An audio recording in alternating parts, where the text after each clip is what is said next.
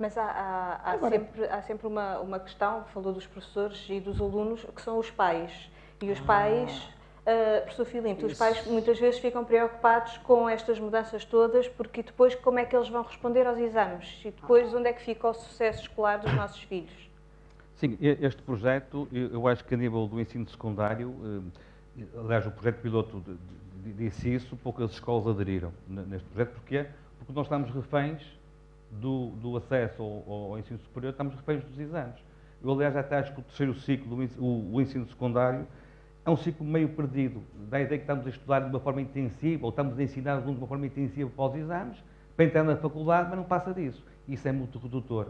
E os pais, de facto, hum, cobram-nos esta situação. Mas há constrangimentos, para além deste que eu agora referi, por exemplo, um constrangimento recente em relação a este projeto, o concurso de professores é de, é de 4 em 4 anos, como todos sabemos.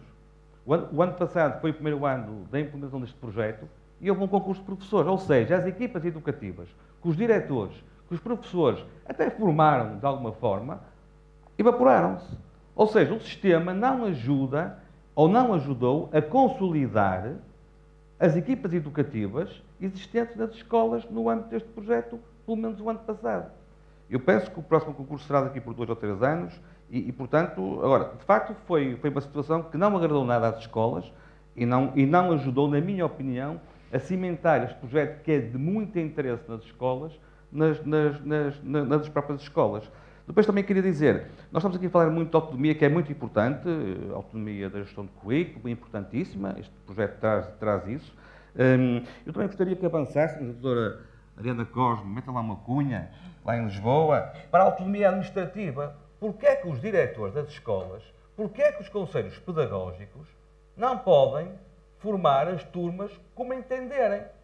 Bem, não estou falando daquilo que há bocadinho falou lá no PIPS, não é nada disso. Mas eu vou dar um caso muito concreto. Porquê é que estamos sempre reféns do número de alunos por turma, número máximo? Porquê é que o Governo, porquê é que o Ministério da Educação não atribui a cada escola um número máximo de turmas por ano de escolaridade? E assim provava que acreditava nos seus diretores e nos seus professores. Porque sou eu conheço a minha realidade. A minha escola, o contexto socioeconómico, não é 24 de julho, que não conhece nada da minha realidade, naturalmente. Isso era acreditar nas escolas e não ir ao bolso dos contribuintes. Porque se eles me dissessem assim, tu para o ano vais ter somente 10 turmas de sétimo, eu não podia fazer 11, tinha que fazer 10. Mas podia fazer 10 turmas com 15 alunos. Se eu assim entendesse que seria melhor para o processo em ensino de aprendizagens, turmas com, 20, com 30 alunos, que funcionam, algumas delas, como vocês sabem, até bem. Eu acho que isso era da autonomia administrativa que eu acho que falta um pouco às escolas. Porquê é que eu não posso ter, por exemplo, já existem algumas escolas, é verdade, aquilo que eu tanto sonho para o meu agrupamento? São períodos semestrais.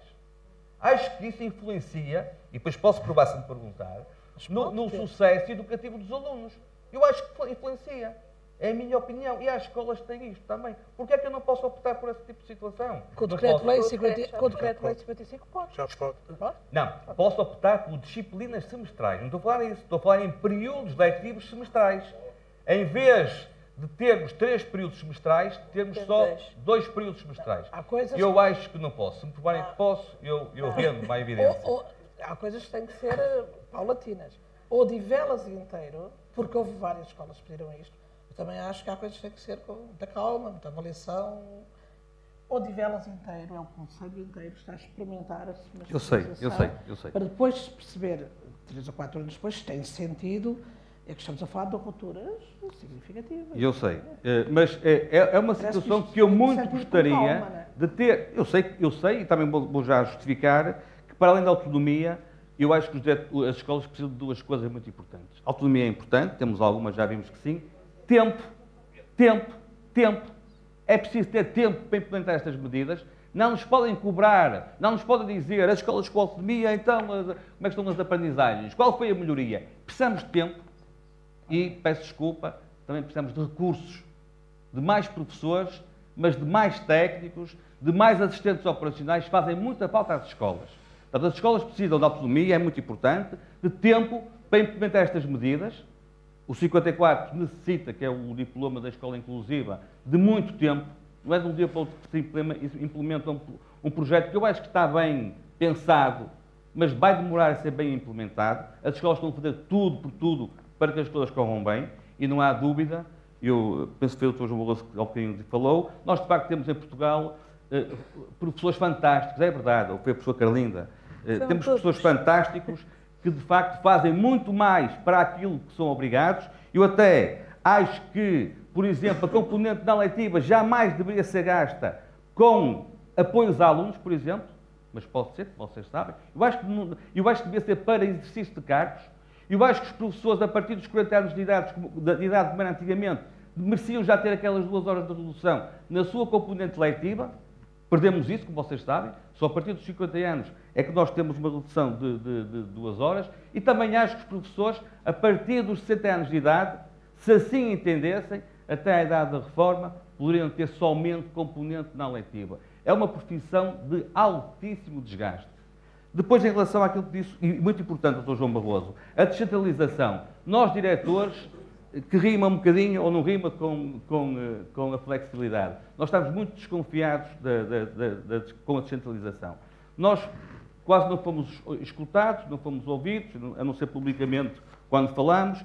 Percebemos que, que- que a descentralização vai tocar a educação, vai tocar na cultura, na segurança social, na saúde, em vários setores. Há avanço e há recursos. Eh, eh, há uma grande indefinição. Eu até acho que é uma descentralização à la carte. Cada município escolhe o que melhor entender.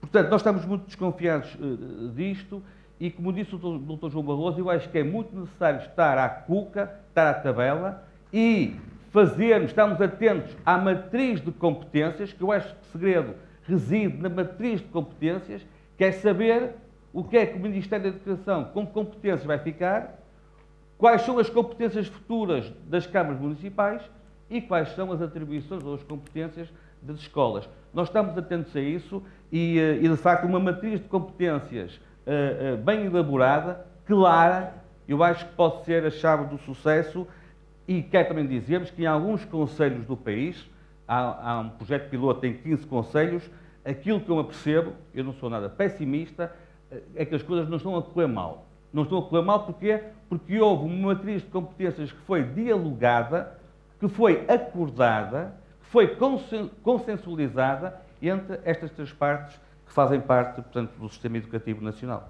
Obrigada, professor. Eu